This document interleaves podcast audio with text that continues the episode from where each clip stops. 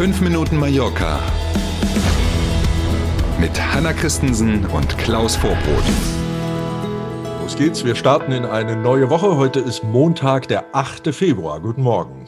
Und gleich unser Corona-Ticker. Die Inzidenz befindet sich auf Mallorca deutlich unter 250 Neuinfektionen pro 100.000 Einwohner in 14 Tagen.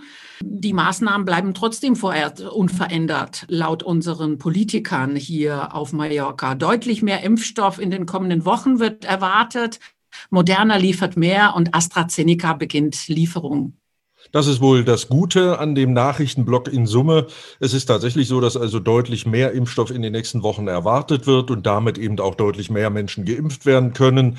Und du hast es schon gesagt, nicht nur die Politiker, auch der Chefvirologe, der hier die Inselregierung oder die Balearenregierung berät, sagt, trotz der Tatsache, dass die Zahlen so gut sind, sollten wir jetzt nicht zu früh lockern. Ne, klingelt ein bisschen im Ohr, so ähnlich wie in Deutschland ja auch diskutiert wird. Damit wir dann einen ordentlichen Sommer haben, müssen wir uns jetzt noch ein paar Wochen zusammenreißen. So sinngemäß hat er das am Wochenende in einem Interview gesagt. Ähm, und man muss gespannt sein. Offiziell wäre es ja so, Mallorca, nur die Insel Mallorca, ist nach der Tabelle, die die Balearenregierung ja selber erstellt und rausgegeben hat, jetzt nicht mehr in Stufe 4, sondern nur noch in Anführungszeichen in Stufe 3 drei. Damit wären ein paar Lockerungen möglich. Man will es aber trotzdem nicht machen. Wir dürfen gespannt sein. Ich gehe mal davon aus, da hören wir morgen spätestens was dazu aus der Politik.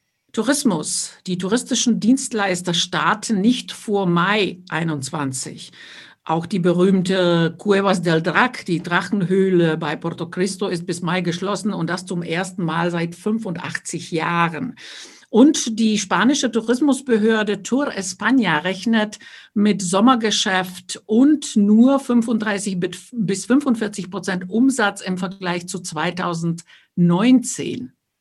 Ja, die Anzeichen verdichten sich tatsächlich. Inzwischen sagen ja alle, nicht nur die Hotelbetreiber, sondern eben auch, wie gerade gehört, die touristischen Dienstleister, also alles, was man hier so kennt von Aqualand über Aquarium und was es da so alles gibt. Die sagen alle, also Ostern haben wir schon abgeschrieben. Es geht tatsächlich um die Zeit ab Ende Mai, Anfang Juni, das, was so im Allgemeinen eben der Sommer heißt. Und ja, diese Zahlen, die man da hört, jetzt 35 bis 45 Prozent, bedeuten eben, muss man mal sehen, auch wie die politischen Rahmenbedingungen sind, dass entweder doch auch in diesem Jahr noch nicht alle wieder öffnen können, weil es eben noch nicht reichen wird, um es mal simpel zu formulieren, oder sich alle eben einen deutlich kleineren Kuchen teilen müssen. Und ich glaube persönlich, das wird sehr davon abhängen, wie eben die Rahmenbedingungen sind seitens der Politik. Also wird zum Beispiel dieses Kurzarbeiter-Erte-System über den 31. Mai hinaus verlängert, etc. pp. Das wird noch spannend bleiben in den nächsten Wochen. Und Waldbrand bei Poyenza am Wochenende. 49 Hektar Wald äh, verbrannt. Feuer war samstags, Samstagmorgen ausgebrochen. Die Löscharbeiten haben bis Sonntag gedauert und die Ursache ist noch unklar völlig untypisch eigentlich, dass so große Waldbrände im Winter auftauchen. Im Sommer gibt's das ja immer mal wieder. Jetzt im Winter eigentlich eher untypisch.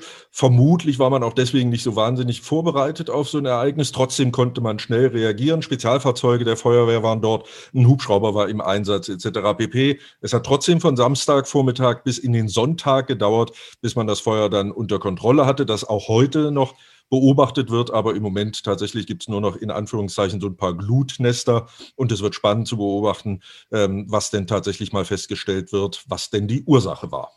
Am Wochenende hat es doch nicht geregnet, hätte vielleicht dem Waldbrand etwas geholfen. Ja. Äh, aber das Wetter war doch nicht so schlimm, wie er mit angekündigt hat. Wie sieht es äh, heute und morgen aus? Es hat sich abgekühlt am Wochenende, fand ich. Ne? Am Samstag ja noch tatsächlich so um die 20 Grad und dann gestern am Sonntag so gerade noch 15. So geht's jetzt auch erstmal weiter.